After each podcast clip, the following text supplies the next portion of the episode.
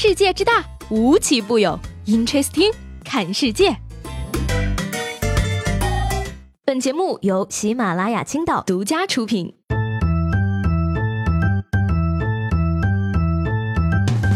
Hello，各位好，欢迎收听本期的 Interesting，我是西魏。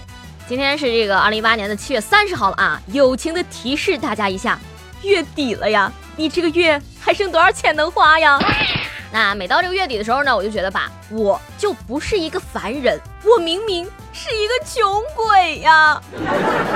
这个人呢，穷了吧就容易胡思乱想。每次当我没有钱的时候，我都会做梦，明天我可以买一张中了一千万的彩票。说这彩票呢，我想问问大家了啊，如果说你真的买彩票中了大奖的话，你会怎么样跟你的亲人摊牌呢？说最近呢，美国的两位幸运儿啊中了乐透的头奖，那其中一位小哥啊是中了一千万美元的大奖。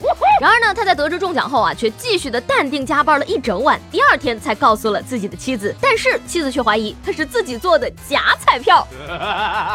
哎，看来这个美国人民的领奖警惕性不是很高嘛哈，说不定呢，精通数学的小哥哥做了个报税单之后。就迅速的冷静了下来呢。钱呢，真的是来之不易。你不知道自己要通过什么样的途径去挣钱，同时呢，你也不知道自己会通过什么样的途径就把钱莫名其妙的花掉了。说这个，在前几天呢，吉林市啊，一辆还没有上牌照的白色起亚汽车呢，刚上路就实现双杀，来了一个。杠上花啊！事情呢是这个样的啊，说这个起亚司机呢从停车位出来的时候呢，因为操作不当，先蹭了旁边停靠的奔驰，接着又撞上另一边停靠的兰博基尼。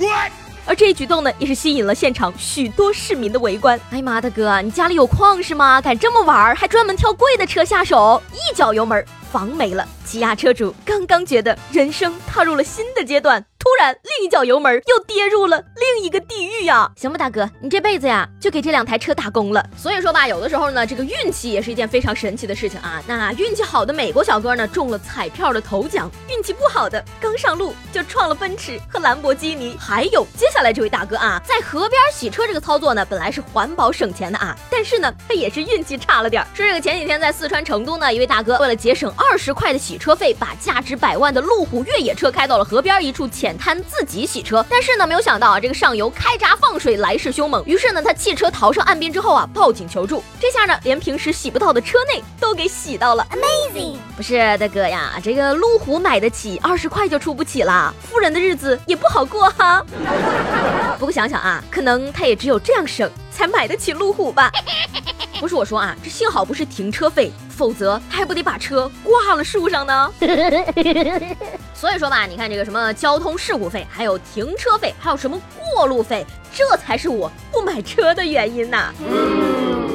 那说到这个过路费啊，近日呢，在江西南昌呢高速上的一名大哥呀，走到了隔离护栏处，把护栏挪开，随后呢，一辆小型的厢式货车开到了缺口位置，然后掉头了。那警察叔叔根据这个监控视频呢，找到违法车辆啊，车主说呢，这么做是为了逃避一笔过路的费用。那最终呢，他也是被处以罚款两百元，记了十二分的处罚。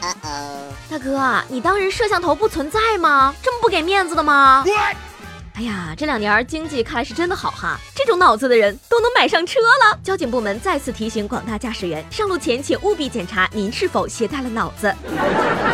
所以说吧，只要这个人的脑子一不够用呢，就开始各种犯蠢。在这个江西的九江呢，一名男子啊到这个特巡警大队应聘辅警，在这个报名填表的交谈过程中呢，警察叔叔感觉啊说，哎，对方的气质和别人不太一样啊，于是呢就对他进行了身份核查，然后发现了他有多次故意伤害人以及贩卖毒品和吸食毒品的违。违法前科，那一听说要对自己进行尿检呢，男子立马脸色大变呀，窜出大门，企图骑车离开。那最终呢，他也是没有逃脱啊，而且呢，尿检结果是冰毒阳性，被处以了强制隔离两年的处罚。嗯，其实说实话，朋友们，我跟你讲啊，这个人呢，我是认识的，他姓宋，叫宋人头。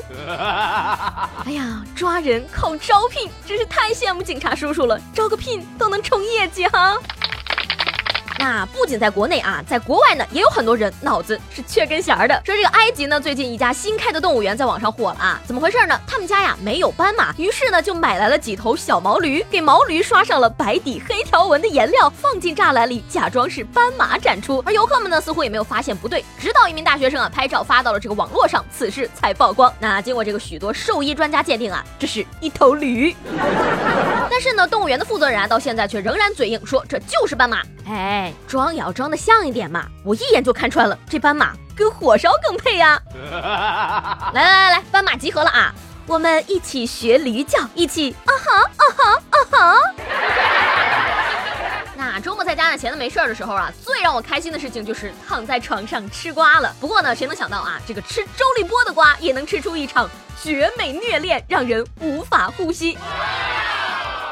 那这事儿呢，最近在网上也是非常的火爆啊。根据这个采访呢，周立波案的神秘某某呢透露说啊，自己很欣赏周立波，觉得他是有情怀的人，他很单纯。而波波呢，在最后一次和某某通话的时候呢，曾经对他说：“那你养我一辈子呀？”某某笑着答应了。他表示啊，自己对波波呢是两肋插刀到那个地步，经过此事仍然不后悔结交波波。如果再来一次，还是会为他顶罪。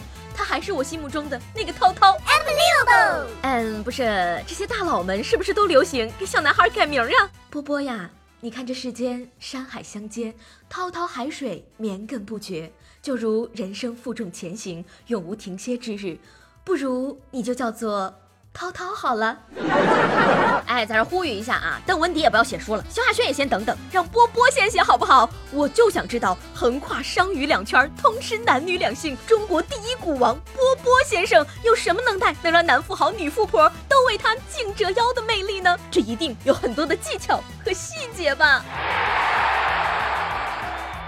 所以说吧，这个技多不压身，你根本不会想到你的某些技能会在什么时候派上用场。说这个在七月二十一号下午的两点左右呢，深圳的外卖小哥小王呢到达这个送餐地点，在等待顾客取餐的过程中呢，路旁的一名挖掘机师傅呢喊自己过去帮忙换斗。那小王呢看这位挖掘机师傅啊似乎是位新手，于是呢他便说服师傅自己进入驾驶室操作，成功的帮助师傅更换了斗子。哎呀妈呀，画得了小脑斧，改得了代码，开得了挖掘机，你们外卖行业还真是藏龙卧虎哈！物流和挖掘机专业的复合型人才呢？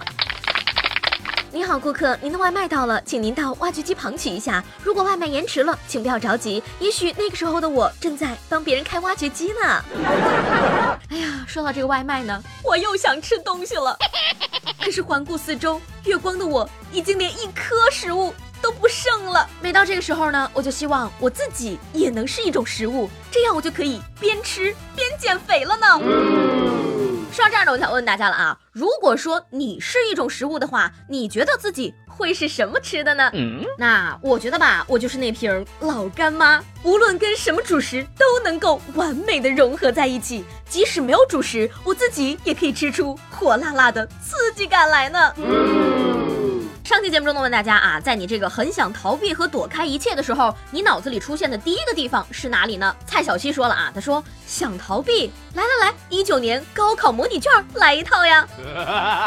墨菲绿意说的很有道理啊，他说呢，在很想逃避躲开一切的时候，想到的第一个地方就是被窝了，往床上一躺，被子一盖，身心放松，还暖和，而且最重要的是，在梦里你想要的一切都可能是随便找，由自己发挥，醒来也不用付。费的完美呢，这位朋友，你说的太好了，我真的要好好的跟你请教一下，如何做一场完美的白日梦呀。